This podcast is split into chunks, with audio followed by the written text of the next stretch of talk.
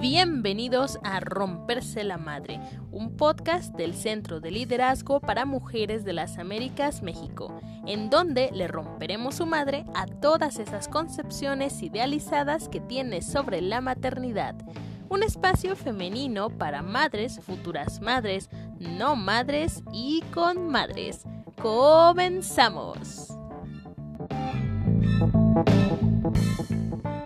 Pues bienvenidos sean a este tercer capítulo de este podcast que se titula Romperse la Madre, en donde en esta ocasión hablaremos de la maternidad en la universidad. Y nos acompaña la ingeniera civil Jessica López, para que le pido un fuerte aplauso. claro, este, pues bueno, Jessy, muchísimas gracias por acompañarnos, a, pues hacer esto posible para que más gente nos ubique, nos encuentre y pues nada, también se identifique un poco con estas historias. Platícanos un poco de ti.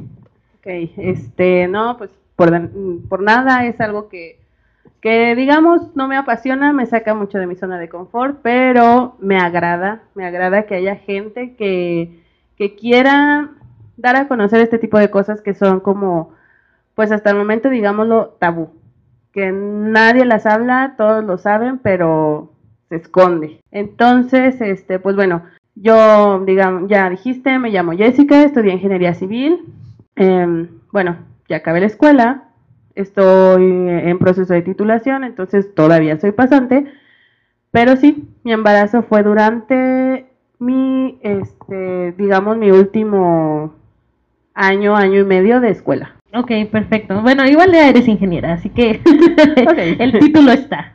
Pues muy bien, y justamente, eh, bueno, porque teníamos en los otros dos podcasts para nuestros escuchas eh, tema de madres solteras, tema de mitos en la lactancia, pero ahora esto, ¿no? El proceso de embarazo durante el estudio, porque mucha gente pensaría, ¿no? O sea, de que ya no hay posibilidades de estudio, que ya no deberíamos seguir con nuestros planes de vida. Hay ideas retrógradas, digámoslo, pero siguen estando. Me lo dijeron, ¿vas a seguir estudiando? Seguí estudiando y amigos, mi niña hoy tiene dos años cumplidos y yo ya acabé la escuela. Entonces sí, hablemos eh, de embarazo durante la universidad. La primera frase que me dijeron muchísimo este, cuando les dije, oigan, em, estoy embarazada, me decían, ¿por qué? Y yo, vaya, o sea, pues la pregunta sobra, ¿no? Me decían, pues bueno, si coges sin condón, no vas a obtener una licuadora.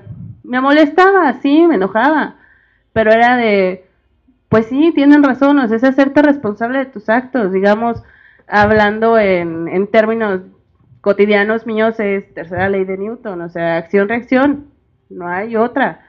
Sí, no usamos condón, sí, no nos cuidamos, ¿qué esperábamos?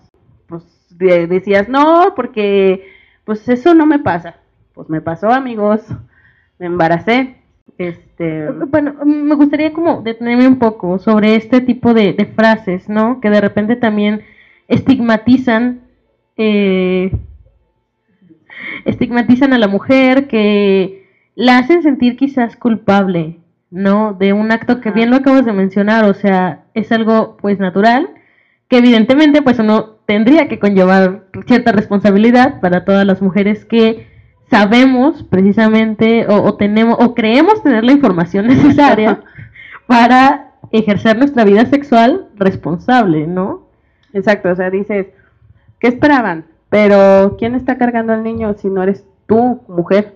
O sea, te toca a ti esa, ese saco te lo pones, porque pues sí, el hombre, al menos en mi caso me apoyó, pero hay muchos en que no, y te siguen diciendo la frase, ¿qué esperabas? ¿Una licuadora?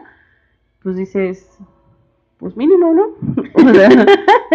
es que sí, el cargo es bastante grande. Y pesado, o sea, te cargan una responsabilidad enorme cuando fuimos dos, o sea, efectivamente no es como que sea un, un ser asexual somos totalmente pues, sexuales y si no hay un esperma y no hay un óvulo, no hay bebé. O sea, somos dos, no solo una persona. Claro, y que la frase, de hecho, pues, o sea, tú te la dicen, no únicamente a ti o también se la decían a tu pareja dentro. Ahora empezaremos a hablar un poco también de la historia para no salirme.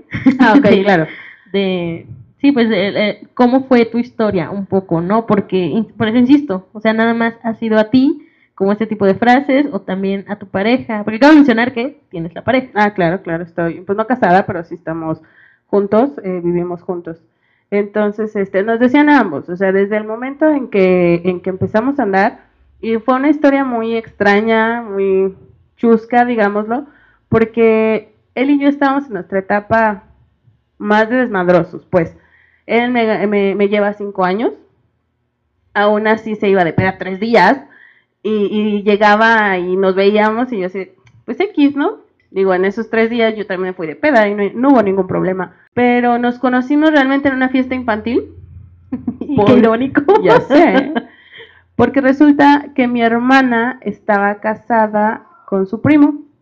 Y en esa fiesta, o sea, la fiesta de mi sobrino, su sobrino también es, es, un sobrino en común. Y este, en esa época este, nos pidieron ir disfrazados porque mi sobrino cumpleaños el 2 de noviembre, entonces yo iba como, como calaca y cosas así, pero ni siquiera se fijó, o sea, desde ahí nos dimos cuenta que era algo visual entre él y yo, porque no, se acuerda que yo traía cicatrices, que yo traía sangre, que yo estaba disfrazada o no, él se acuerda nada más de, de mi físico, pues. Entonces yo digo, va, pues me lo viento, pero en ese momento, este, yo lo vi a él y yo ya lo conocía, pero por, pues digamos nada más de renombre, porque era como el primo de tu cuñado, el mamón, el no sé qué, va, X.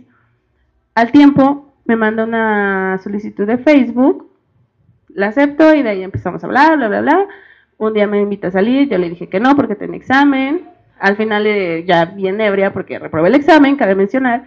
Salí, me fui por dos, tres caguamitas y este le dije, oye, ¿sabes qué? Invítame a cenar. Empezamos a salir y de ahí fue como de, pues órale.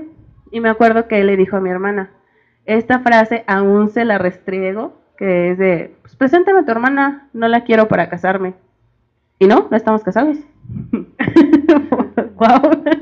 Porque son frases también fuertes, o sea, en ese sentido. Ah, platicábamos un poquito haciendo la remembranza de los podcasts anteriores, que de repente pues hay también frases que y retomo la primera frase, solamente se le dicen exclusivamente a la mujer, ¿no? Efectivamente, y, y en ese caso, pues digamos, yo soy muy, este, rebelde, porque así nos llaman, fue de, pues ok, ni que estuviera tan guapo el güey, pues sí estaba guapo, ¿verdad? Pero pues no, no le iba a dar su taco tampoco. Entonces, este, desde ahí, pues estábamos conscientes que iba a ser totalmente una relación sexual, pues, o sea, Mm, si formalizábamos, pues qué chido. Y si no, pues eh, todos, el ratito era algo bien. Era menos. Exacto. Entonces de ahí empezó esto. Entonces, este, pues para esto yo tenía 22 años, 21 años. Ahorita tengo 25. Este, y pues era así como de, pues va, o sea, estamos en, dicen las mamás y la gente disque adulta, esta es la mejor etapa de tu vida. Y sí, yo no me puedo quejar, yo fui a muchas temporadas, a muchos bailes, a muchas pedas caseras, me la pasé bien, incluso con él. Él me acompañaba, yo lo acompañaba, entonces nuestra relación se fue dando muy padre hasta que, y no, y sigue siendo muy padre, o sea, no, el hasta que, pues hay que ignorarlo, porque pues sigue siendo muy padre, pero dejó de ser meramente alcohólica cuando nos embarazamos, porque yo estaba embarazada, no sabía, nos fuimos a la playa, este, las cosas no se dieron como, como yo quería, porque yo me quería subir al parachute, a las motos acuáticas y todo ese tipo de cosas. Y el día que fui, no servían, este, se descompuso o no estaban en funcionamiento y dijo, pues qué bueno porque estaba embarazada. Y yo lo supe hasta que regresé. Y hay otra frase que dices, ay, ¿es en serio? Van dos, por favor, no regresen tres. O sea, es como, bueno, también me molestó demasiado esa, esa frase, pero dije, X, échala en el saco y tírala, ¿no? Pero pues sí, también. Haré un, un, un, paréntesis para preguntar, porque insisto, también ya lo hemos tratado con anterioridad, pero nunca le he preguntado a la ponente, en este caso tú, ¿por qué duele? ¿Por qué duelen ese tipo de frases? Que te dan en el orgullo, porque, como repito, somos dos, no nada más uno, y ya no estamos en el siglo pasado, o sea, nos creamos, digamos, en el siglo XXI nosotros, nosotras, y ya sabemos que se necesita tener sexo para tener una un hijo. Entonces es como de, ya, ya lo sé, me estás como ofendiendo, estás ofendiendo a, mi, a mi intelecto, a mi capacidad mental de, de, retener la información desde la primaria, ¿no? Porque desde la primaria te enseñan a, a lo que es el sexo, que es un condón, no cómo usarlo, pero sí te lo, sí te lo enseñan. Entonces es como de, ya lo sé desde la primaria y, mira, desde la primaria falló mi conocimiento, ¿verdad? no, bueno, es que este, en ese sentido, bueno, yo pienso que es como hablar desde el ámbito del privilegio que hemos tenido de estar en nivel primaria, en nivel secundaria y etcétera. Eh, y dentro de ese privilegio, pues justamente, ¿no? O sea, que, que te lo vienen repitiendo, que estás enterada y que aún así pareciera más bien que estas frases están como en tono de mofa como de querer herir. Herirte. Exacto, más que de ayudar. Sí, es más como de, pues, a eso es mi siguiente punto, pendeja si te dejas embarazar. O sea, ¿por qué me tengo que dejar? O sea, no, no nos embarazamos, no me embaracé. Entonces, pues ya. Y aparte, decían, llevan un año de relación. O sea, no, no están en el momento de embarazarse. O sea, si lleváramos 15 años, nunca es el momento. Justo me lo mencionaste hace un rato. Y sí, nunca, aunque viéramos 10, 15, 20 años juntos, pues no. teníamos para nuestros escuchas una charla previa, porque ya teníamos varios años que no nos veíamos. Entonces, y, y me platicaba una historia, pues, bastante difícil y de bastante fortaleza. Yo quiero hacer hincapié para todas las personas que nos escuchen que las historias nunca se parecen entre sí, es decir, eh, hay algunos eh, rasgos o cosas en común. Sí, cosas en común, pero más bien un contexto social o socioeconómico también diferente. Claro. Entonces, pero que la violencia y que, bueno, en el caso de, la violencia que mencionabas, que me gustaría que me lo mencionas más adelante, este, pero eh, de violencia, de no saber qué hacer, de soledad, que en la maternidad, independientemente del contexto socioeconómico, es el mismo. Es el mismo. Entonces, bueno, yo considero que es muy valiente en ese sentido, porque a pesar de tener como el apoyo, eh, también el sustento económico, aún así has vivido cosas bien densas. Que dices, eso solo le pasa, disculpen la palabra, pero estamos expresándonos como, como lo dice la gente coloquialmente, eso solo le pasa a los pobres. Y no, o sea, no es que yo sea rica, pero dices, por no, este, tampoco se dice así, pero así decimos, por no aliviarte en el seguro popular, tienes como ciertos privilegios. Amigos, no, me fue, discúlpenme, de la chingada en mi parto. Exacto. Entonces, eso también va dentro de, tu historia de vida, que insisto, eh, afortunadamente tienes este los medios, afortunadamente está una familia detrás contigo, pero que en su momento inclusive eso también fue complicado. Bastante. A eso voy justo. ¿Cómo le dices a un papá de mente? Pues entre comillas, conservadora, porque es papá de cuatro hijas, tengo tres hermanas, este, y él es más como de de la idea conservadora de cásate y ten hijos, pero antes pues tienes que acabar la carrera. Entonces, ¿cómo le dices a tu papá? Que estás embarazada, ¿no? O sea, sí me imagino que debió haber sido pues bastante complicado, sobre todo pues teniendo en cuenta esto que mencionas, ¿no?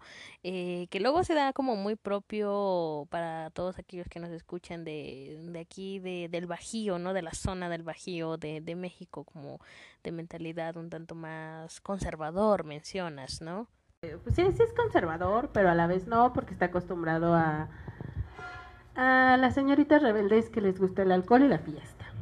Digo, ninguna, somos irresponsables, todas este, estudiamos y todo, pero la fiesta siempre es buena. Claro. Entonces, este, al final de cuentas, voy le digo, em, como le digo, pues le mandamos un WhatsApp y dicen mis hermanas, lo hiciste llorar. Y yo así de, no manches, ¿cómo lo voy a hacer llorar? Es el hombre más fuerte que conozco. Bueno, em, no me contesté el WhatsApp, yo estaba pues inconsolable por el hecho de, de no saber qué te espera. Si quieres tenerlo, si no quieres tenerlo, si quieres irte con ese hombre que no tienes una relación tan larga con él, si no este, si no es lo que tú quieres para la vida, ¿qué vas a hacer? Claro que entran muchísimas dudas, ¿no? En ese momento. Bastantes. En el momento uno piensa y se traga el cuento de sí, me, me entero que estoy embarazada y brinco de alegría, pero en realidad no, en realidad cuando te enteras que estás embarazada surgen muchísimas dudas, muchísimas inquietudes, miedos, efectivamente. Miedos más que nada. Miedo al que dirán, eh, Bastante. que dirán, al que dirá mi mamá, que dirá mi, mi papá en este sentido, la sociedad sobre todo, ¿no? Porque se nos viene este peso de estaba estudiando, lo estaba haciendo chido y luego... Vale madre. Sí, pero es que ese es, ese es el punto, o sea, ¿quién dice que vale madres? O sea, La sociedad te inculca eso de, vale Claro. madre, ya. Bueno, entonces, este, pues ya tienes ese, esa opción, porque a mí sí me la dieron, el, el, el la quieres tener. Y yo lo pensé dos segundos y dije, no, no es lo mío. Pero también dije, o sea, es- viene la frase, ¿qué esperaba? ¿Una licuadora? No, o sea, yo, yo tuve sexo sin cuidarme. Entonces no, no es otra cosa que esperar, más que un embarazo. Entonces dije, fue pues no un error, pero la gente así lo llama, fue mi error, fue el error de él, porque también pues él accedió, yo accedí, ¿por qué quitarle una vida a una persona de la que yo estaba consciente que podía darle? Entonces dije, me lo aviento. Va. tuviste la opción de elegir conscientemente. Ah, claro, sí, Claro. sí. Y, y no, no, no, no me fui por, por el aborto, eh, tuve a mi niña y bueno, aquí estamos. Entonces viene la parte de, de ir a hablar con mi papá físicamente. Llegamos y lo primero que le dice mi papá a, a mi esposo, ¿que tú eres solo o qué? Yo soy conservador y si no vienen tus papás, yo no puedo hablar contigo. Y Aldo se queda así de, señor, yo vivo solo. O sea, yo soy independiente, yo tengo un trabajo estable, yo me mantengo, yo tengo coche. O sea, el tengo, tengo siempre es algo que, que al papá le importa. Claro. Porque, al menos en mi caso, mi papá me dio hasta lo que no merecía y él esperaba lo mismo. Entonces, cuando llega un hombre que le dice a, a su hija, oye, este, no tengo ni en qué caerme muerto, pues se muere, ¿no? Sí, efectivamente. Entonces, el tengo tengo fue crucial en que mi papá aceptara a mi esposo. ¿Tú crees que hubiera habido algo, o sea, que hubiera pasado que no te hubieran permitido verlo si no hubiera sido de esa manera o que hubieran sido quizás las cosas más complicadas? A lo mejor y no, pero porque él nos deja cometer nuestros errores. Pero sí me hubiera dado la opción de no te vayas. O sea, yo, yo sé que esa opción sigue estando. Si yo agarro mis chivas y me voy a casa de mis papás, mi papá dice, sí, vente. Pero nunca me lo mencionó. Entonces me, me hubiera mencionado, si no te quieres ir, quédate aquí. A mí no me puede mantener uno más. Así de sencillo. Entonces fue de, ok, trae a tus papás y ya vemos. Mi esposo estaba retorciéndose del coraje, claramente. Y ya va y le dice a mis suegros. No menciono mucho a mis suegros porque este ellos son tres hombres, mi esposo y dos hermanos. Ya todos están grandes. Mi, mi esposo tiene, tenía 28 años en ese, en ese lapso. Mi cuñado 31 y el otro cuñado 20, 20 creo. Claro. Entonces, este, ya estaban grandes. Mi suegra lo que quería en ese momento era, ya dame un nieto. Entonces, Para pues, ellos, es que ese también es un, un, un- un punto importante, o sea, pareciera que para gente que ya está más grande es como de, sí, venga, lo que, Lo que quieras, lo sí, que, sí, el hijo, Sí. ¿no? El nieto, en realidad. Pero, pero lo complicado es eso, o sea, que estamos como, pareciera que estamos como a merced de lo que la sociedad quiere. Es decir, ok, tú andas con una chavita de 19, de 20, no importa, te aceptamos el hijo, pero lo que platicábamos hace rato, antes de empezar el podcast, este, ¿qué hay de la mamá? Exacto. O sea, nadie No. se pregunta cómo está la mamá, si es una edad idónea para ella, cuáles son sus proyectos de vida, dónde queda. Exacto, se hace siempre a un lado, es como de, pues sí, qué bueno, ya me van a dar un nieto. Y fue todo lo que dijeron. Entonces cuando le dicen, no, pues quiere ir, quiere mi suegro que vayan ustedes, ellos pues encantados. Se arreglan, ese día fueron muy arreglados mis suegros a, mi casa, que es como de Dios santo, pero bueno. Auxilio. Exacto. Llegan, para esto está el comedor de casa de mis papás eh, eh, en un piso más abajo, porque pues Guanajuato y sus montañas, ¿verdad? Está la sala, bajas y está el comedor. Y todavía ni se sentaba mi suegro, mi papá está sentado, este, y le dice, bueno señor, aquí pues estos muchachos ya se embarazaron y pues vengo a pedir la mano de esta muchacha. Y yo, qué vergüenza, no puede ser. mi papá pues nomás pujó para adentro. Pues, ¿qué hace? Dice, pues vamos a hablar, siéntese. Mi suegra estaba tan nerviosa que no dejaba de comer. Y, bueno, total, un show. Ya, pues quedaron en que, pues mis suegros, ¿qué les decían? Él ya es suficiente, ya es autosuficiente, ya puede mantenerla, ya. Y pues ya, en eso se quedó. Yo me mudo al fin de semana y pues todo. Pero llegar a la escuela y decir, enfrentarte a la siguiente palabra, que es como digamos mi siguiente parte, al pendeja. ¿De parte de tus amigos? De parte de, la sociedad en general. Ajá. O sea, son varios puntos porque, por ejemplo, mucha gente decía, pendeja, ¿cómo te dejaste embarazar? Otra vez el te dejaste, ¿no? Ajá. Este, pendeja, eh, sepárate y le sacas más dinero eh, pues pendeja, ¿por qué no te quedaste con tal cual? O este pendeja, aborta porque le estás cagando. Eh, estás bien pendeja porque tu papá te consiente un chingo y nadie te va a consentir como él, porque no eres su hija, eres su esposa. Eh, si él quiere, te compra, si no, no, y tú estás acostumbrada a un nivel, pues bueno, entonces pendeja si te vas con él. Este, ¿qué más? Se acabaron tus pedas. Cuando dices, pues sí, sí dolió, pero pues estabas consciente que eso iba a pasar. Y es que cabe mencionarlo. Bueno, yo tiene varios años que, te conozco y bueno, por lo menos que te ubico porque nunca habíamos como acercado, convivido, pero, o sea, te conozco como una mujer muy libre. Bastante. Como una mujer muy libre, una mujer muy independiente que toma sus propias decisiones.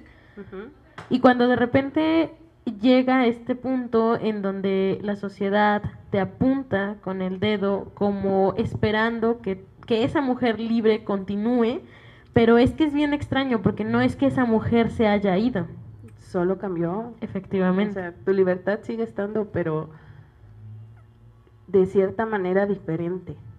Porque, pues en la actualidad yo sigo tomando, fumando, salir con mis amigos, no se acaba, cambia, pero no se acaba.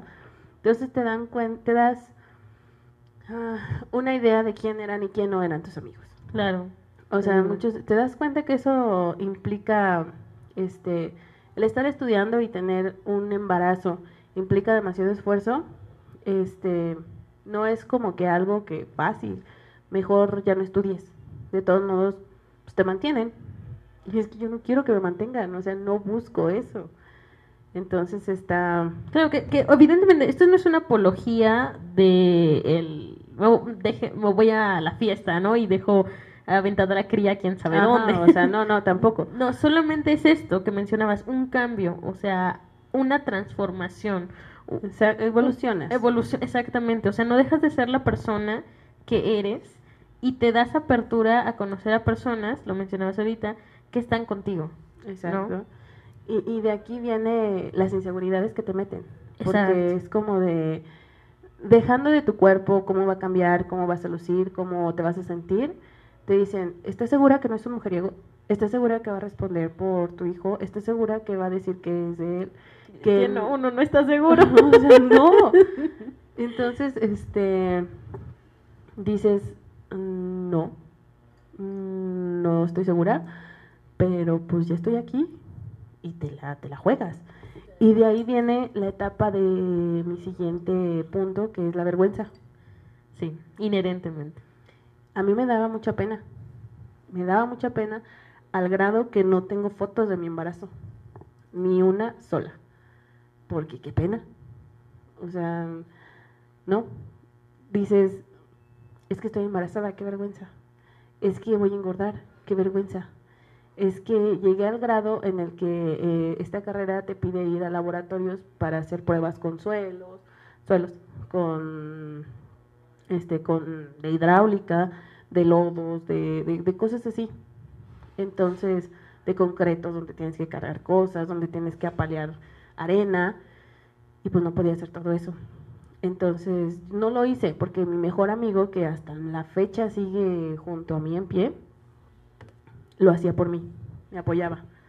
Pero tuve que comprar una bata de laboratorio más grande para que no se viera mi panza. Y, otro punto que digo, veo las fotos de, de embarazadas y digo, qué bonito, yo hubiera querido algo así, ahorita.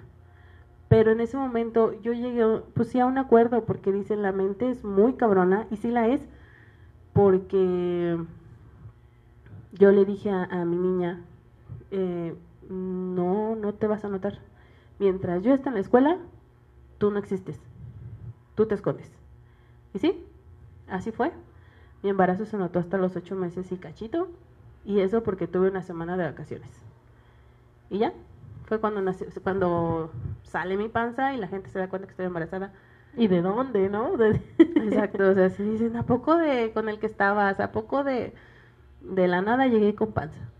Es que lo, lo retomábamos, o sea, pareciera que el ámbito privado es cuestión pública, o sea, necesito tu aprobación para que yo me embarace. ¿De quién? ¿De quién te importa? Exacto, o sea, si fui al bar y, y, me metí con alguien es mi problema. Claro.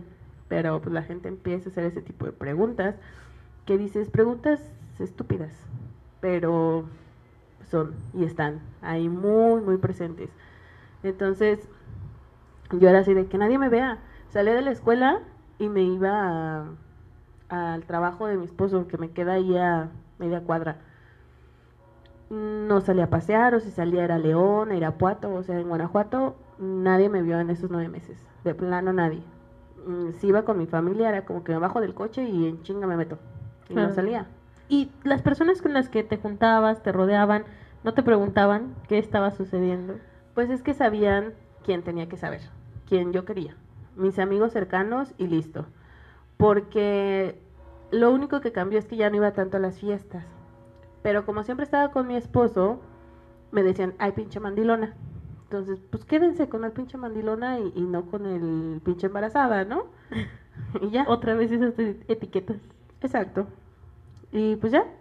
Esa es la parte de que decía, es que qué vergüenza. Y ahorita digo, no, me hubiera tomado fotos, hubiera comprado vestidos, hubiera, pues se lo hubiera ya, ya fue. Pero aún así disfruté esa etapa porque era como de, pues vertuda que ese es otro, otro tema, otro subtítulo, no sé cómo llamarlo, punto, que mucha gente, o sea, de plano, discúlpeme, pero ninguna verga les embona. de verdad, o sea, primero que porque estás con el, con el rascuacho este, ¿no? Y yo cuando estoy con un rascuacho, soy suertuda, porque te consiente porque te compro ropa de maternidad, porque no te tienes que poner sus playeras porque están más grandes, porque me la pasaba dormida, porque contrató a una muchacha para hacer el aseo para que yo no me esforzara. O sea, no le das gusto a nadie. Y lo único que haces es aumentar tus inseguridades. Exacto. Entonces dices, entonces, ¿qué tengo que hacer? Matarme y chingarme en la casa para que te dé gusto. Y si estoy así, vas a decir, mm, ni una chacha te puede contratar y es otra etiqueta mala, que dices, no, no, no, o sea, las personas no se tratan así, no, no se etiquetan de esa forma. Pero pues nada, nada les da gusto. Entonces, también fue otra cosa que enfrentarme y que pensar si estaba bien o mal. El estar con una persona que te consienta está mal, porque él sí fue muy considerado conmigo durante todo su embarazo, nuestro embarazo, este, él, si yo quería, no sé, un helado con katsup, él lo conseguía. Y aún así no tuve ningún, ningún este, síntoma de embarazo, de vómitos, mareos, nada, solo sueño, pero siempre, siempre he tenido sueño, entonces no hay problema. Y, entonces dices, también está mal, tengo que estar encerrada en la casa haciendo aseo mientras mientras se acaba este embarazo o, qué? ¿Cuál es? Es que ese, ese, también, o sea, cuando uno está en esa postura, no sabes qué papel tomar. O sea, ¿por qué? Porque hay demasiada información. O sea, por una parte tus padres te dicen otra cosa, pero a lo mejor tú, no sé, en internet ves otra, y luego vas afuera de la sociedad y te dicen otra. Sí, tienes razón. Como que nunca se le da, se termina de dar gusto a la gente. El asunto es, ¿quién nos ha dicho también que tenemos que darle gusto a la gente? Yo creo que las maternidades, esa es la razón por la que creo que es importante exponer cada caso, porque cada caso es bien particular, pero creo que las maternidades son deberían ser particulares. Deberíamos, las familias deberían más bien tener un acompañamiento que no una invasión. Invasión, exacto. Ajá. Entonces dices, bueno, dejando lado de, de, lo personal, este, nos enfocamos en la escuela, que yo tuve muchos pros. Este, en primera de cuentas, me di cuenta quién, quién es el amigo, como ya te decía, ese amigo que sigo aquí, o sea, yo le hablo ahorita y viene, así. Y, digo, bendita escuela, me hizo tener un parto más rápido, porque era, pues el horario horrible, me hacía caminar mucho. Era como regresaba un rato al, al trabajo de mi esposo y regresaba a la escuela y unas sesiones de cinco a seis veces y luego tenía que ir al laboratorio que está como a un kilómetro, kilómetro y medio, es ir y venir, pues ya serían dos, tres kilómetros caminando, que realmente ahí sí dicen que caminando, pues, o bueno, haciendo actividad física, pues obviamente el parto es más rápido. Y sí, mi parto fue muy rápido. Entonces digo, bendita escuela, ¿cómo te amo? ¿Cómo te amo de verdad? Y este, obviamente el privilegio de, los pocos maestros que sabían que estaba embarazada, ay, tú puedes faltar, ay, tú no me entregas tareas, o ese tipo de cosas que dices, hay que aprovecharlas. Entonces sí, este, lo que sí es que no me informé, la verdad, pero sí me decían, eh, es que mm, deberías de darte de alta en el seguro para que tengas a tu niño ahí. Deberías de, y el deberías de, sácale jugo a la escuela. Y yo es que no le quiero sacar jugo a la escuela, entre menos gente se entere, para mí está mejor. Entonces sí, sí digo, es una etapa muy difícil porque mucha gente te, te, te señala, mucha gente dice, pues ya la cagaste, ya no vas a seguir, ¿qué haces aquí? estás embarazada, es un, es un medio de hombres, porque sigue siendo ese, esa etiqueta, ingeniería es para hombres y déjenme decirles que tengo compañeros que nomás no, y son hombres. Entonces, pues no. Entonces sí son muchos pros en el que, en el que me tuve que esforzar al doble, porque cuesta mantenerse despierto, porque te das cuenta que, que vas a tener un niño y no vas a tener tiempo para estudiar. Entonces, o sacas las materias que debes, o ya te chingaste, y ya no vas a poder avanzar. Entonces, desde mi embarazo, de pasar de calificaciones de 6, 7, mi, mi Cardex se llama, que es como la boleta, está de, de 8 a 10, o sea, literal, dije, bueno, qué bueno, hijita, me trajiste mucha inteligencia porque, porque me subiste mis calificaciones y promedio. Entonces es como que te responsabilizas. Claro, ser mamá te hace responsable, pero ser mamá mientras estás en la escuela, o te responsabilizas o te lleva a la chingada. ¿Cuáles son los retos que se enfrentan estando embarazada en la universidad? Porque bueno, hablabas de los, de los pros, como que algunos profesores fueron considerados contigo, que algunos de tus compañeros pues te ayudaron, tus amigos se mantuvieron, pero ¿cuáles son los contras que encuentras estando embarazada dentro de la universidad? Principalmente tus amigos, entre comillas, te dejan de buscar. Porque si me juntaba con 10 personas, era como de salimos de la escuela y nos vamos a, la casa de fulanito y este y ahí tomamos unas caguamas, no sé qué, y ya no te invitan, porque tú estés embarazada. O sea, socialmente eso es lo, lo principal, ¿no? ahora la, la, la otra parte de tu salud, donde un día te duele tanto la cabeza que no puedes ir y no te puedes tomar nada porque el paracetamol no sé qué al bebé, el no sé qué, no sé qué al bebé, no te puedes tomar nada porque todo le hace daño al bebé. Entonces no puedes ir. Y, y ahí es como de, ahora sí sean considerados conmigo, no pude ir, no es que no quisiera ir. Entonces los maestros te empiezan a decir, ah, es la embarazada, ¿verdad? Ya no eres Jessica, ya no eres Bárbara, ya eres la embarazada. Claro.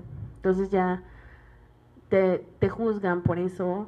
Dices, ah, pues seguramente sacaste mal la calificación porque está embarazada. Seguramente tiene que ir al baño tantas veces porque está embarazada.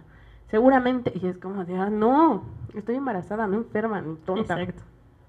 Entonces sí es, es difícil esa etapa porque te da, como ya mencionaba, pena. Todo te da pena. No quieres que nadie te vea, no quieres que nadie sepa. Y entre menos sepa la gente mejor. Y este, pues ya, y tienes que cumplir con tu alimentación. Cuando, les repito, la uni está de la fregada en sus horarios. Entonces o cargas lunch o te compras la torta de enfrente. Pero ya no te puedes comprar la torta de enfrente porque no nutre a tu bebé. Exacto. Entonces tienes que cargar más. Y de por sí ya cargas demasiado y, y dices, cargas más, pero no puedes porque estás embarazada, porque no debes cargar, porque, o sea, no, ya no puedes. Tú podrías decir que hubo cierto tipo de discriminación dentro de, por, como mencionabas, el embarazo visto como una enfermedad, porque esa es la sensación que deja, ¿no? Sí, este, pues discriminación como tal no, porque, o bueno, tal vez no me di cuenta porque soy muy vale madre. Entonces digo, pues, ni que me dieras de comer, güey, no te hablo y ya.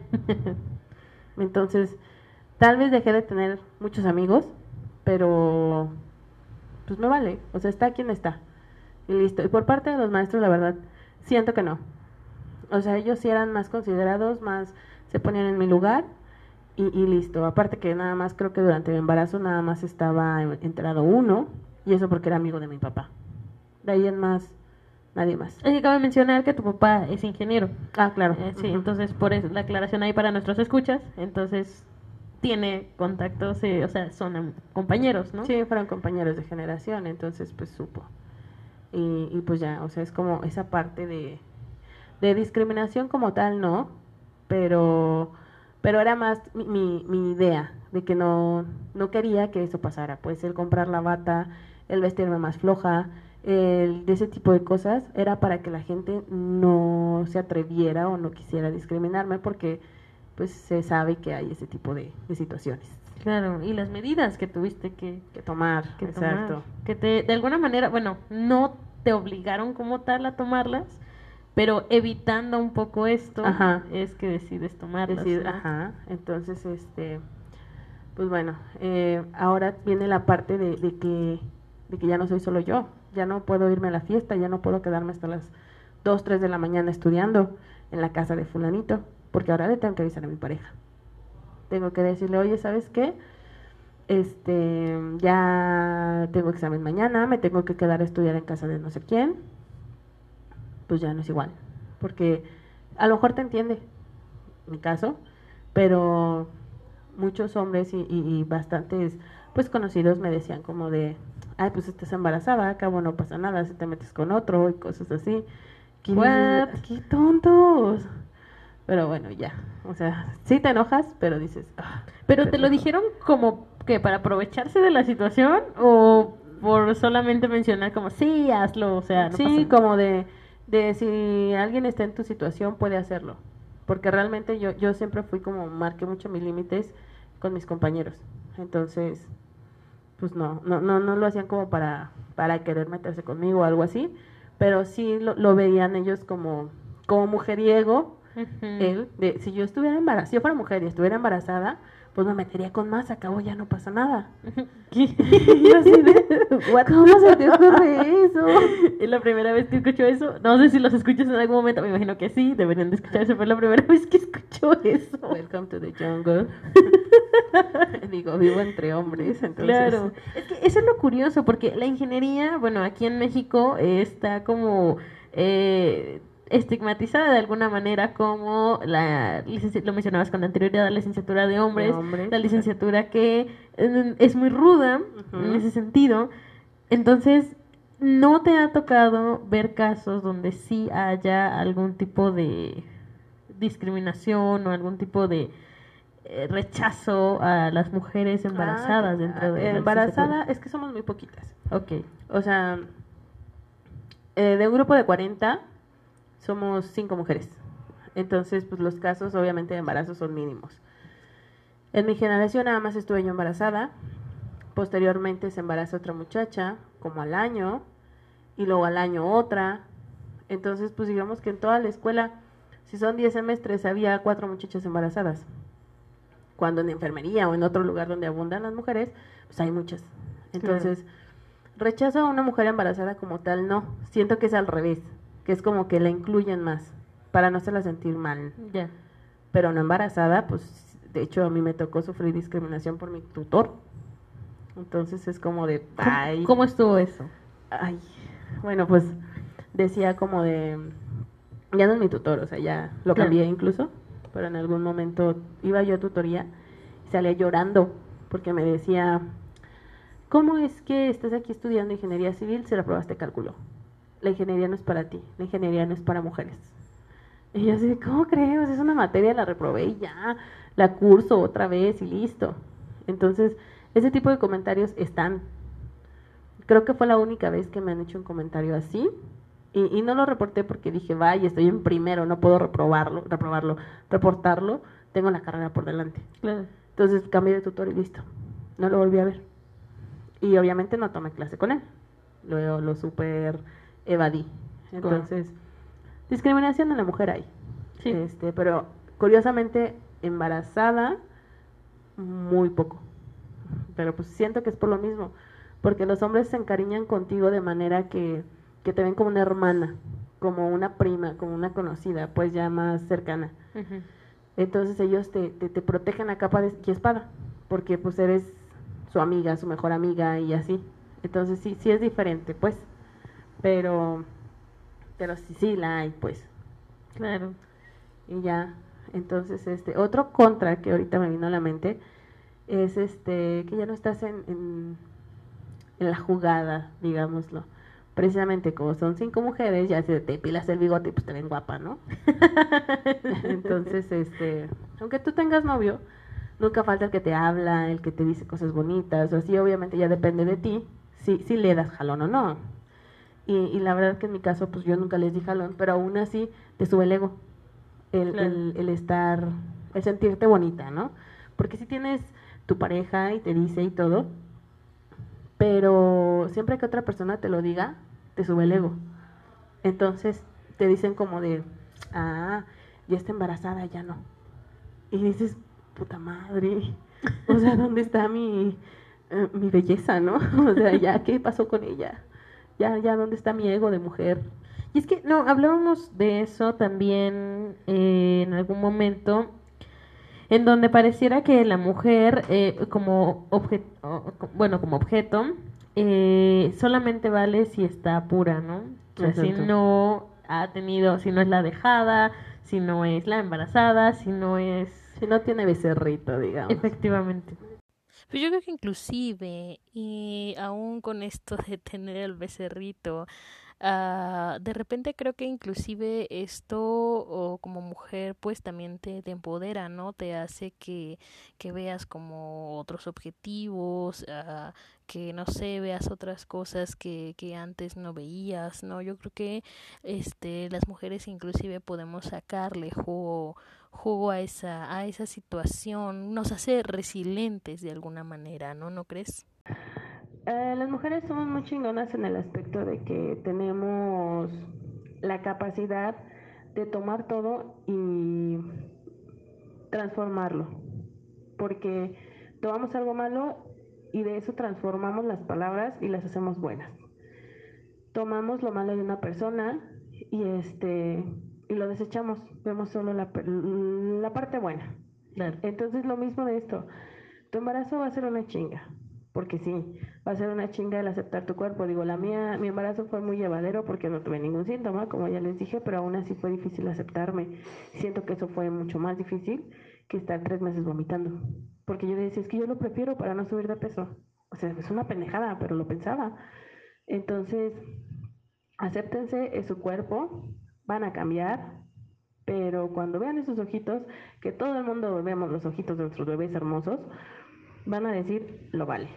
Entonces, no se den por vencidas y sea cual sea su nivel universitario, siempre va a haber apoyo, ya sea de tu mamá, de tu vecina, de, quien menos te lo espera, siempre hay alguien que te dice, yo te cuido al chamaco, tú estudia para tu examen. Entonces no te apures, vas a encontrar a alguien que te va a apoyar. Sí, se forma una comunidad, una red bien bonita. Sí, sí, bien, bien bonita. Jessica, te agradecemos muchísimo, de verdad, el estar aquí, el darte la oportunidad para nuestros escuchas. Insisto, esta es la primera vez que nos vimos de esta manera. Eh, yo esperaba que saliera muy bien, la verdad, salió excelente. Salió bastante bien. Salió muy bien, a pesar de sus eh, contras, pero muchísimas gracias, de verdad. Gracias por compartir, es por abrirte, por abrir un espacio tan personal. Igual cuando, pues después si hay más temas, pues nos volvemos a escuchar y a ver. Muy bien, muchísimas gracias. Para todos allá en casita, pues síganos, ya saben, en Facebook como el Centro de Liderazgo de Mujeres de las Américas. Y nada, muchas gracias de nueva cuenta. Hasta el próximo podcast. Bye.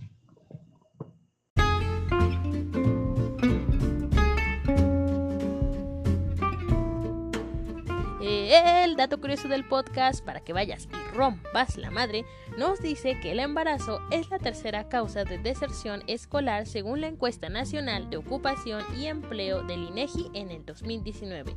La mayoría de las universitarias solamente ve dos caminos. Uno, continuar con su carrera universitaria o bien desertar para dedicarse a la crianza de sus hijos. También, desafortunadamente, poco se sabe de estos estudios realizados en las jóvenes universitarias. Algunas de las jóvenes cree que el entorno escolar es amable con sus hijos, pero otras tantas reportaron también haber recibido comentarios ofensivos de profesores, alumnos, compañeros, entre otras personas. Cabe mencionar que las universitarias que se ven favorecidas por el entorno escolar amable tienen mayores posibilidades de lograr el término de su licenciatura. Asimismo, consideran que la red que les apoya le brinda una mejor experiencia de vida a sus pequeños. thank you